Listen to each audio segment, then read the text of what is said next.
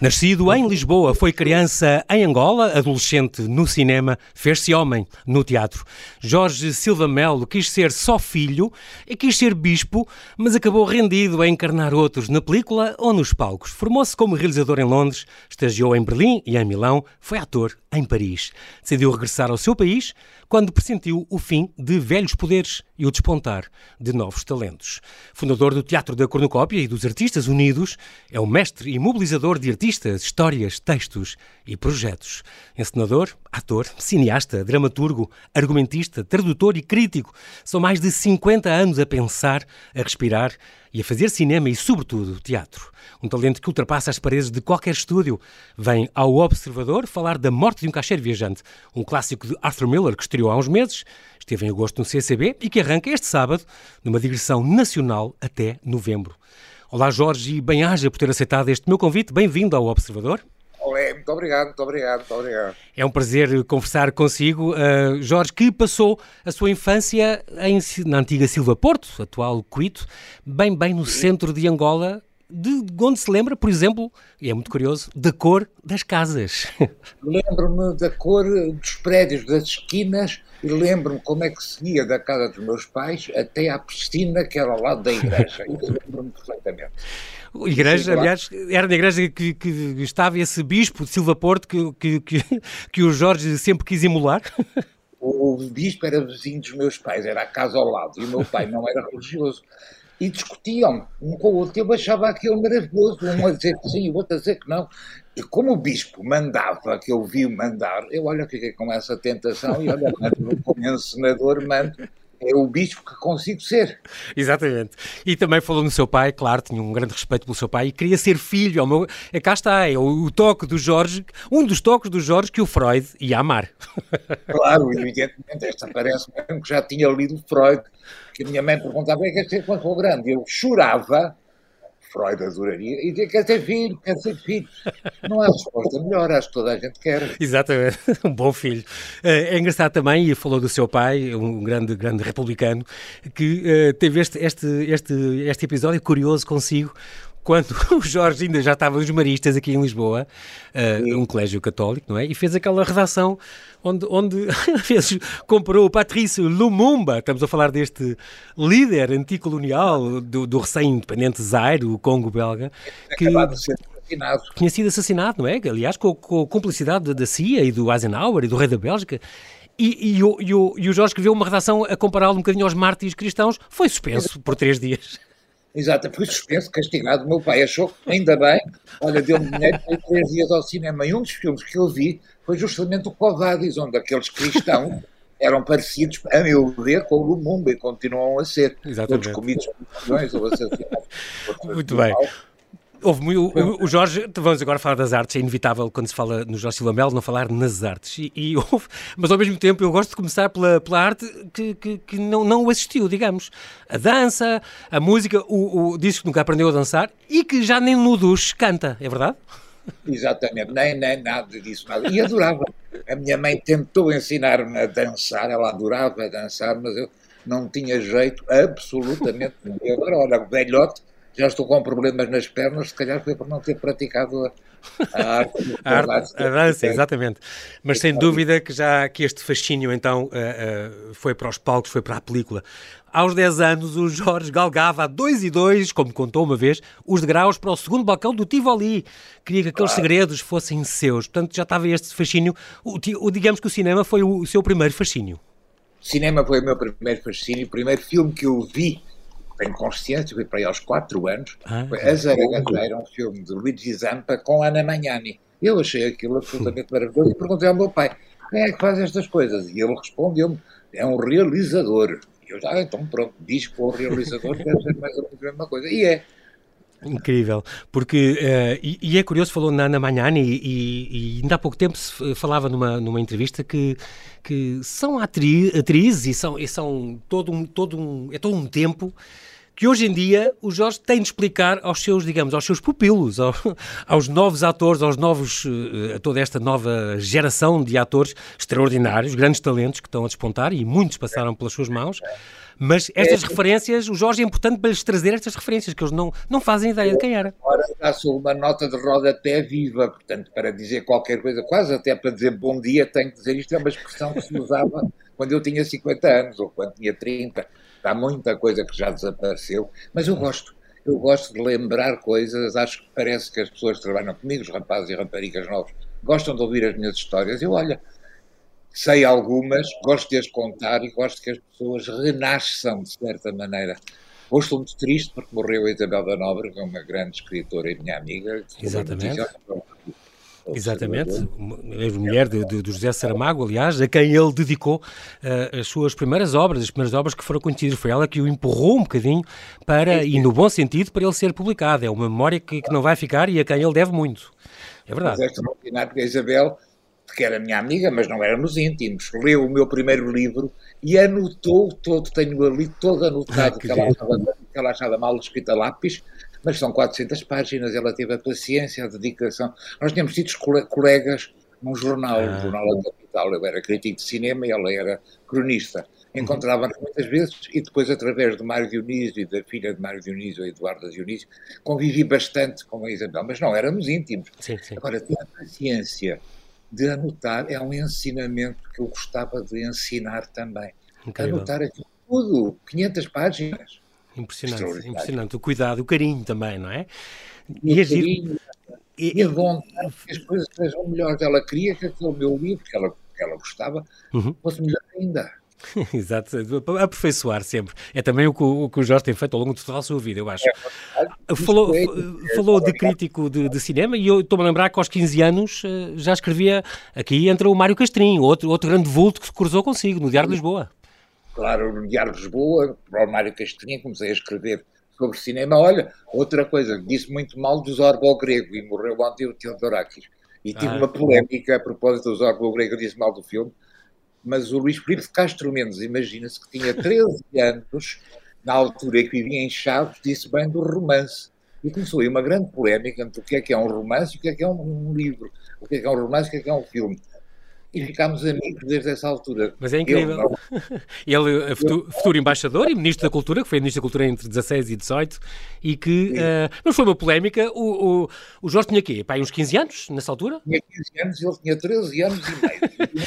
mas foi uma polémica que ainda durou para aí um ano. Um ano, exatamente. Eu vi uma carta dele a dizer: Olha, nós odiamos por escrito, por, em público, mas eu gostava de ser teu amigo em privado, podemos escrever, e assim foi. Até agora. Muito giro. Também vou, vou, passar aqui para esta, para esta altura da, em que frequentou a Filologia Românica na Faculdade de Letras, onde aí terá sido aí que conheceu o Luís Miguel Sintra e, e, e fez, e fez no, naquele grupo de teatro de letras, fez aquele O Anfitrião, é uma peça que já em si era uma crítica ao teatro de, de então e que foi um grande, grande sucesso. É, eu já o conhecia de antes e o Luís Miguel tinha sido o aluno predileto da minha irmã, que era professora de inglês e de alemão, e que me criava horrores, porque chegava à casa e ela me dizia, ai, o Luís Miguel era tão bom aluno, e eu não era tão bom aluno como eu, portanto era sempre o defeito, tinha aquele defeito, não ser tão bom como o primeiro da turma, que era eu. Mas depois fomos colegas do Liceu Camões, eu sou um ano mais velho que o Luís, mas fomos colegas do Liceu Camões, depois continuámos uma amizade maior, sobretudo a partir do grupo de teatro da Faculdade de Letras. É muito curioso, é, nessa altura também, pouco, tempo depois, acabou por ir para Londres, teve então na London Film School, teve o seu diploma de realização, uh, mas depois um dia, também por questões, por, por, questões de ter vindo a Portugal e por, por também ter visto peças e teatros, acabou por sentir um bocadinho que a ditadura estava a acabar. O Jorge, se não me engano, chegou a ser refratário, mas depois veio, veio fundar a cornucópia com ele. Fui refratário, sim, durante não sei quantos anos. Estava a vida a ir à inspeção outra vez, porque aquilo tinha um perdão refratário. Então eu ia à inspeção, ah. passava a vida a despir-me. Uh, pronto, olha, depois não pratiquei isso muito, mas uh, fiz muitas inspeções. Era sempre apurado até ao, até 75 fui sempre sendo apurado. Em 75 eu estava a fazer teatro em digressão e acharam que era mais útil eu fazer teatro do que ir para a tropa fazer um, dois, três e quatro, essas coisas. E pronto, e marchar. É, e a minha vida Mas, Mas uma coisa, é um romance É, e, e, é curioso porque, porque agora estava a pensar no marchar e, e estava a dizer as mesmas razões que o, que, o, que o Jorge diz que eu não sei dançar. Diz, costuma dizer que não me consigo entregar a um ritmo que não seja o meu. Então na tropa seria a morte do artista, aí completamente. É, tal e qual como o meu outro professor que me marcou tanto, o João Bernardo da Costa, que também não era capaz sequer de acertar o meu professor também no Liceu Camões, maravilhoso e encantador homem, fiquei amigo dele até ao fim da vida dele. E o João Bernardo, Olha, foi o meu professor, se calhar, também nisso, em não saber marchar o passo. Exato, muito importante. Depois de ter passado por Londres e depois de ter estado também em Berlim e em Milão, em Paris foi ator, e onde até lhe gabaram um sotaque, é preciso dizer.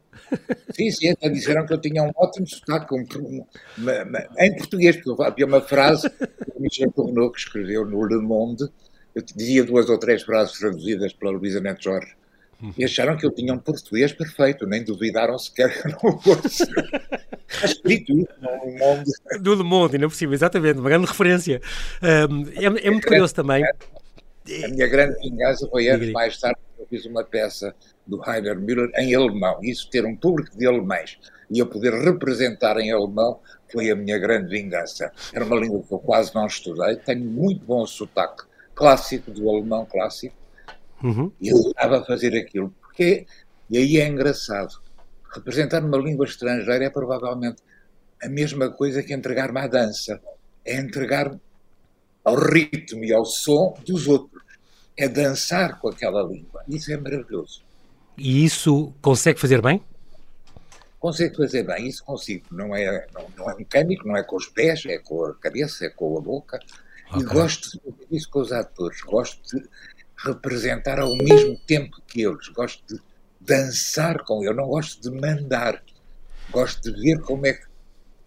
Uhum. Diz que se danças a dois, mas o encenar é a mesma coisa, é estar ali. Ou o outro, à espera que o outro encontre soluções, que me ultrapasse, drible, que me. É jogar. E esse jogo, olha, foi a minha vida. Exatamente. Já voltamos para falar um bocadinho mais sobre a sua vida. Vou recomeçar a segunda parte a falar exatamente dos Artistas Unidos. Uh, mas antes, Jorge, temos de fazer aqui um, um brevíssimo intervalo e já voltamos à conversa. Até já. Até já.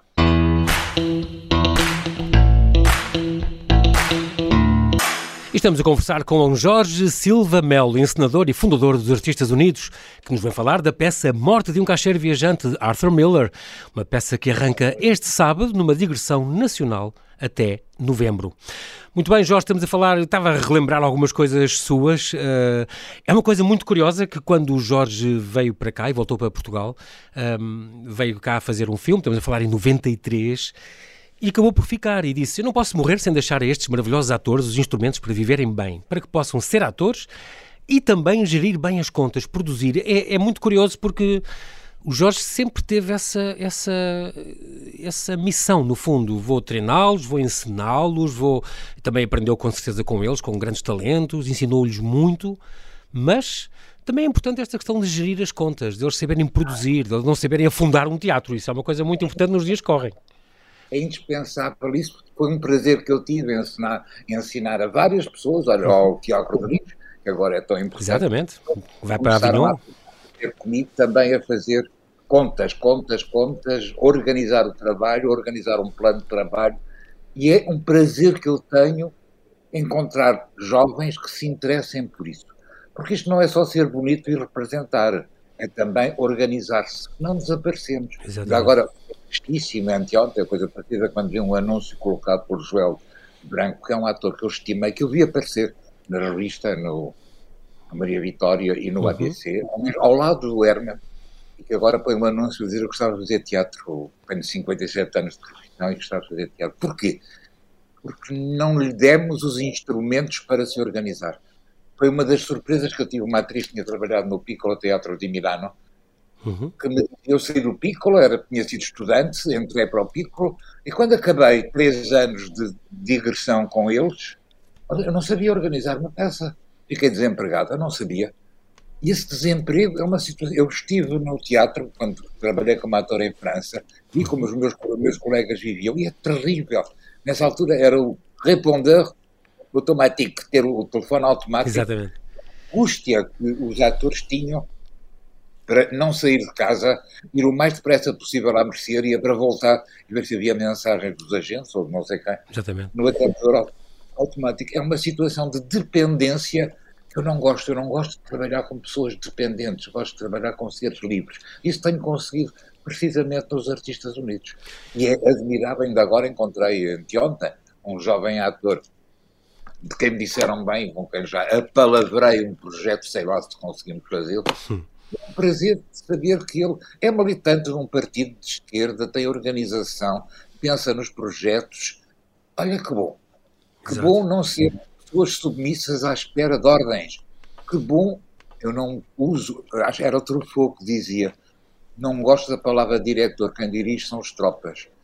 Eu gosto de dançar, dado que não sei dançar, Exato. mas gosto de dançar com os atores, gosto de ir ali ao lado, uh, acarinhar, aconchegar.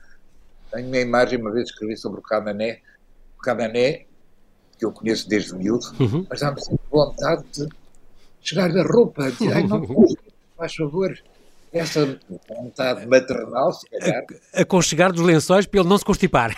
Exatamente. para não estragar é. aquela voz. É verdade. Aquela voz extraordinária. Que é realmente, é realmente um dom, completamente, claro que sim. É, é extraordinária. E a maneira como ele sabe usá-la. Exatamente, exatamente. Um instrumento, como ele usa muito bem, um instrumento que Deus lhe deu, é verdade.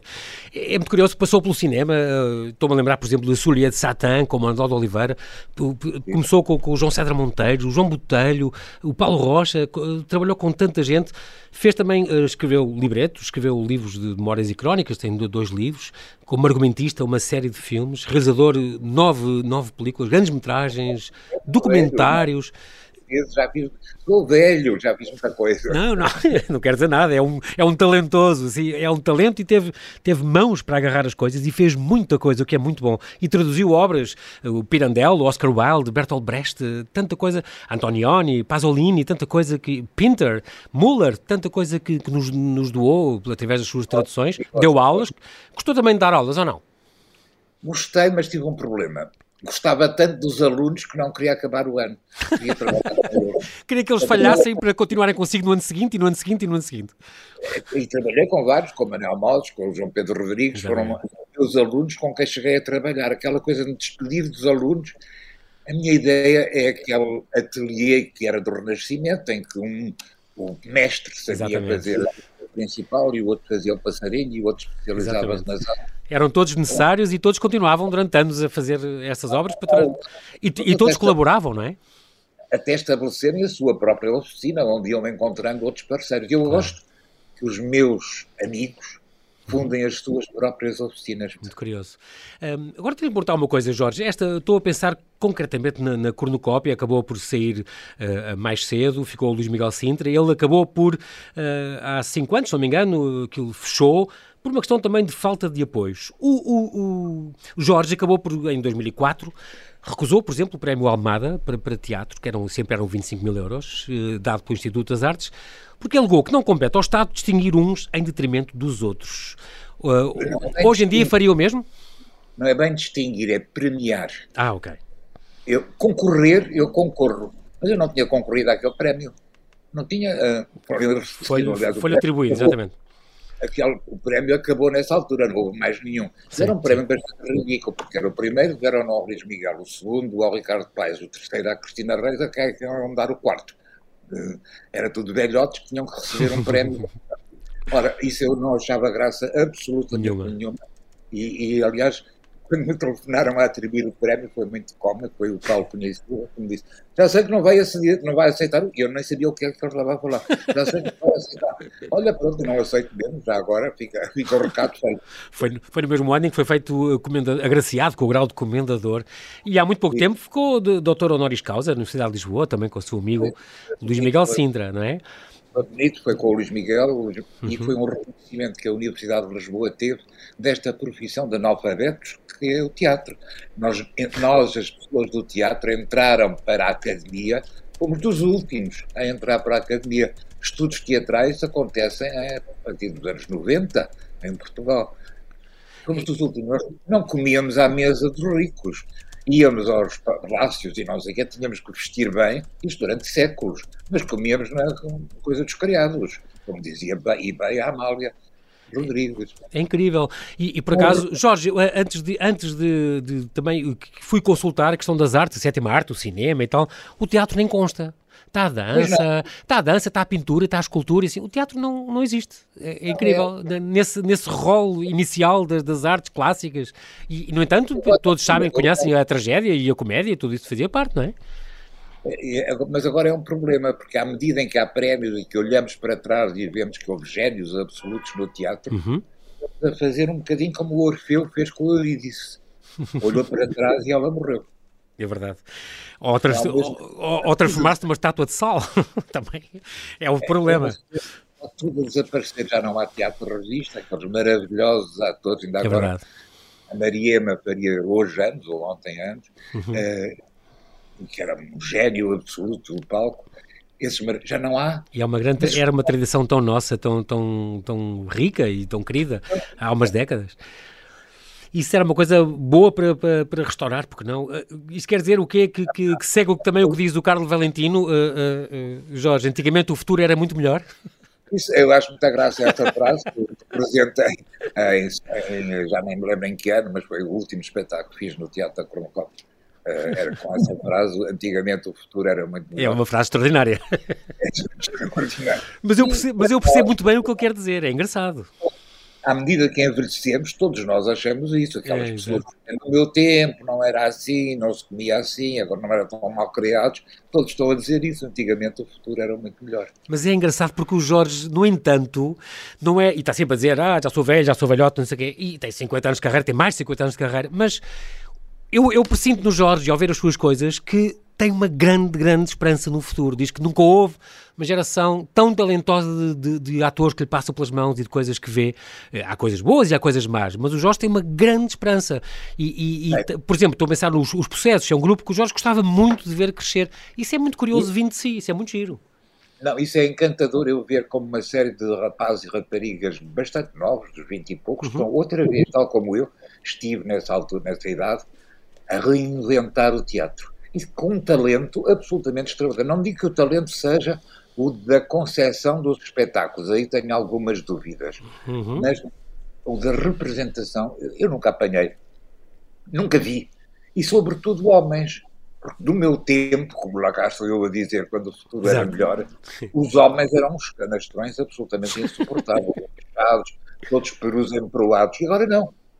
Há uma disponibilidade, uma capacidade de entregar-se como eu uhum. nunca tinha visto. Portanto, e é impressionante escolher atores. Neste momento é muito difícil. Olha, este, ah, mas porquê é que não é aquele? E porquê é que não é aquele? Ai, ai, ai, ai, ai. Pois, pois, pois. São raparigas também talentosíssimas. E, e logo à primeira, Rita Cabasso, quando apareceu ainda estudante da Escola Superior de Teatro, impressionou-me imediatamente. Fiquei logo, mas que grande atriz que Exatamente. aqui está. Incrível. E, e são atores e atrizes de 20 e poucos anos. Com uma forma, e não sei se é da formação académica, acho que é da vida, acho que é da maneira de viver, uhum. da maneira de observar. É, a Cristina Quartim dizia com graça: isto é a maior conquista de 25 de Abril, é esta disponibilidade que os atores estão agora a ter, que não tinham antes, eram os paus de vassoura uh, convencidos. Exato. Muito curioso e, isso atrizes, atrizes havia extraordinários, atores, homens, havia o Augusto Figueiredo, absolutamente genial, mas que era um erro. O Augusto Figueiredo tinha tudo para não ser ator, ou seja, era cioso, hesitava, tinha tiques, não podia ser ator e era por isso mesmo que era um gênio como, como ator e como trabalhei com ele era inesperado, completamente inesperado, extraordinário. Tenho muita coisa ainda a ouvir-lhe, mas não temos muito tempo, temos 10 minutos, mas um, não posso deixar de falar deste, digamos, isto foi só o pretexto para o ter aqui, Jorge, esta questão da, desta estreia que foi duas vezes adiada por causa desta maldita pandemia, não é a maldita cocaína, mas é a pandemia, que foi A Morte de um Caixeiro Viajante, este texto, este Death of a Salesman, este texto fabuloso do Arthur Miller, que, que o Jorge encena, um, e que fala, que, que ele, o próprio Miller chegou a pensar uh, chamar-lhe o interior da cabeça dele, porque isto é uma história que são muitas histórias e é no fundo a falência deste sistema capitalista, este, este, este filme é. a, que estão ligados ao Elia Kazan, está ligado a tanta gente importante uh, uh, e também cá, cá em Portugal, António Pedro, como se lembra, no Porto. Uh, é um texto genial que o Jorge encena e está sempre a descobrir coisas sobre ele. é um texto que eu pensava que já estava arrumado na minha cabeça. Olha, já vi quatro ou cinco vezes em palcos estrangeiros e portugueses, já vi no cinema em dois filmes diferentes, um com o Dustin Hoffman. É verdade, que ganhou o Globo de Ouro com ele, exatamente, em 85. É, conheço, conheço, conheço. Incrível. Mas não, fico surpreendido ainda e fico ainda surpreendido com a reação que os espectadores têm. No monólogo final da Joana Bárcia, uhum. ainda há espectadores que 75 anos depois choram. E choram mesmo. Ora, no teatro é difícil chorar, no cinema é fácil, mas no teatro é muito difícil chorar. E esta peça ainda comove. Claro que vivemos num momento que tem alguns ecos. Exatamente. É, é muito contemporâneo, não é? Este desespero. Um homem que está a ser despedido, que está a ser Exatamente. suspenso, perde o contrato, passa a receber a comissão, deixa de receber a comissão, é velho, tem 52 anos. É um homem, já, exato. Já não serve para a sociedade em que vive os Na filhos. Altura, é. um choque absoluto e uma surpresa absoluta que revolucionou o teatro. O teatro inglês que aprendeu com esta peça a não falar só de senhoras chiques com rosas e tulipas. Uhum. Uh, e Impressionante. Mudou tudo com esta peça. E eu pensava, olha, está bem, mudou, mas já, já mudou, já acabou. É como alguns quadros fantásticos. Exatamente. Não, é ainda vital. Isso, se calhar, é o grande segredo do teatro.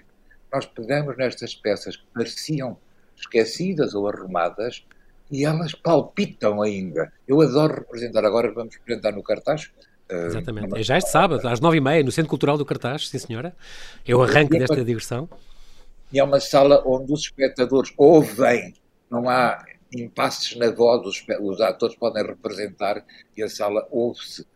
É uhum. maravilhoso. Aliás, uma vez houve muita graça, um, um espetáculo que fizemos, houve uma espectadora que disse: ai, ai, ali um galicismo nessa tradução que não está bem. Significa, primeiro, que a atriz disse bem, dois, que a espectadora ouviu, três, que era uma pessoa culta e civilizada. Uh, vi que não era bem assim, porque no italiano original também havia esse galicismo. Mas eu achei muita graça. Olha que bom. Exatamente. até os galicismos. Eu espero que essa representação no cartaz, que está bastante avançada a, a, lotação com estas restrições estranhas que eu ainda não percebi é, quais são. Exatamente. Um lugar a meio, outro lugar a meio, é. Só, só, só para lembrar, para já temos este sábado às 9h30, 4 de setembro, já no Centro Cultural do Cartaz. Depois, 16 de setembro, vai a Bragança. Dia 1 de outubro, a Ponte Lima. 16 de outubro, a Portimão. E 30 de outubro, então, termina esta digressão na Guarda. Termina esta digressão que ainda faltava percorrer algumas dezenas de cidades. Eh, por sua vontade, iria ou não? Ah, quem me dera, quem me dera. E em Lisboa mais tempo. Em Lisboa esgotámos sempre todas as Pois foi, teve em agosto no CCB, mas foi, foi muito rápido. Só 10 salas, portanto, é muito pouco, mas não há. Um grande problema desta, deste é. Covid, além dos problemas de saúde, uhum. foi que acumulou-se tudo, portanto está tudo engarrafado neste momento. Você nem imagina no Teatro da Corocópia que eu dirijo a quantidade de pessoas que me estão a pedir arranja-me uma sala para fazer três dias, sem dinheiro para fazer três dias, mas não tenho sala, não tenho sala, não tenho sala. Está tudo cheio. Cheio.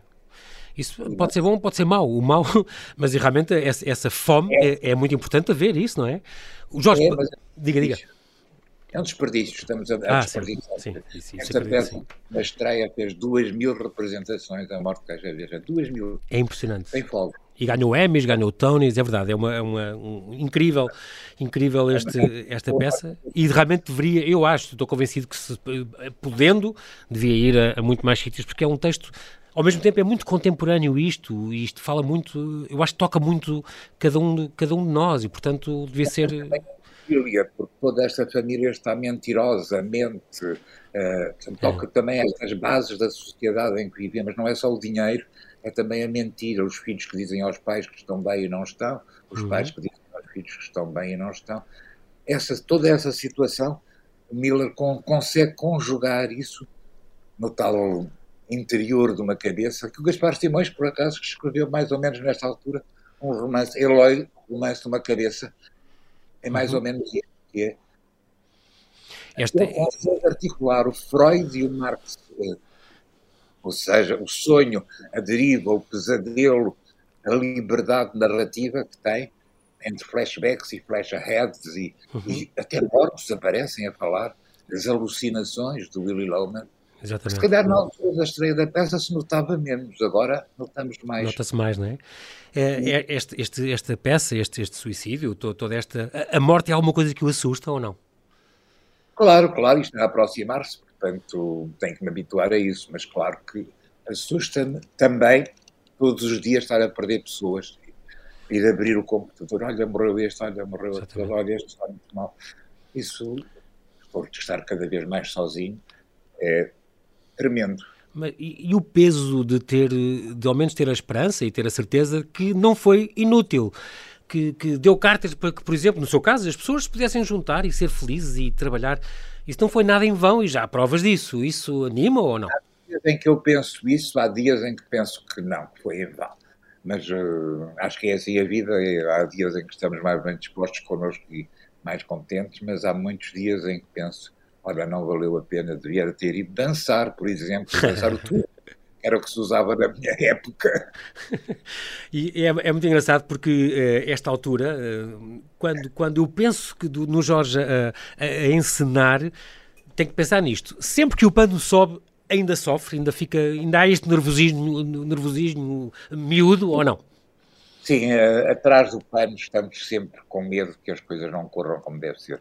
Estamos eu já não vejo os espetáculos de frente, já há muitos anos, quando o espetáculo estreia, já não o vejo de frente, porque exatamente não quero mandar, não quero dizer, olha que não é assim, não quero ser mandão, vejo uhum. de trás, ouço, mas há sempre, ai, ai, que isto não correu bem, ai, que aquele ator não foi àquele sítio certo, ai, que vai ir, ai, que bom, e que surpresas boas apanho também. Ah, isso é agora. importante neste espetáculo que correu particularmente bem com o elenco, o elenco. Se calhar também por causa do Covid, como começámos a ensaiar no início uhum. da pandemia, os atores estavam com medo de não ter ensaios, trabalharam para em dois, em duas semanas nós tínhamos o espetáculo pronto, que é um espetáculo que deveria demorar umas seis semanas a estar pronto, mas não, estava o texto sabido e as marcações quase todas feitas em duas Incrível. semanas. Incrível! Muito bem. Disso, claro, sem claro. consciência, não falávamos disso, mas estávamos todos com medo, ai, ai, ai, vamos parar os ensaios, ai, ai, ai, como é que vai ser, ai, ai, ai.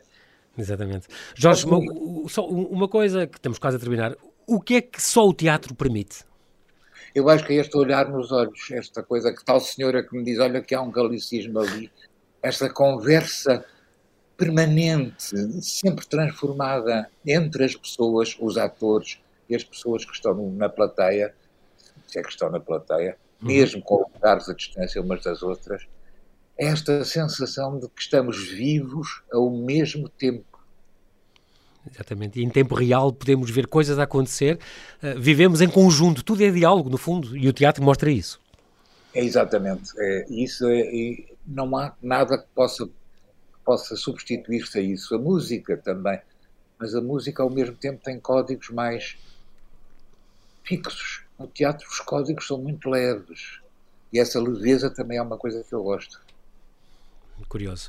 Jorge, infelizmente nós não temos tempo para mais, mas uh, estou muito contente, gostei muito de conversar consigo, de o conhecer. Quero, resta-me agradecer. Jorge Silva Melo, bem-aja pela sua disponibilidade em falar ao Observador. Claro, desejo-lhe o maior dos sucessos na vida. Acho que ainda não fez nada do que tem para fazer, Jorge. fez muito, ainda tem muito ainda para fazer e precisamos muito de si, neste, nesta grande disciplina que é de vida também, que é do teatro, na sociedade que fundou e que dirige, os Artistas Unidos, e sobretudo corra bem esta digressão nacional, esta grande peça que toca a todos, eu acho, esta Morte de um Caixeiro Viajante, já a partir de sábado, como lhe disse, no Cartacho, depois noutras cidades até ao fim de outubro. Jorge, bem-aja e até breve. Muito obrigado. Obrigado, obrigado, obrigado. Um grande abraço.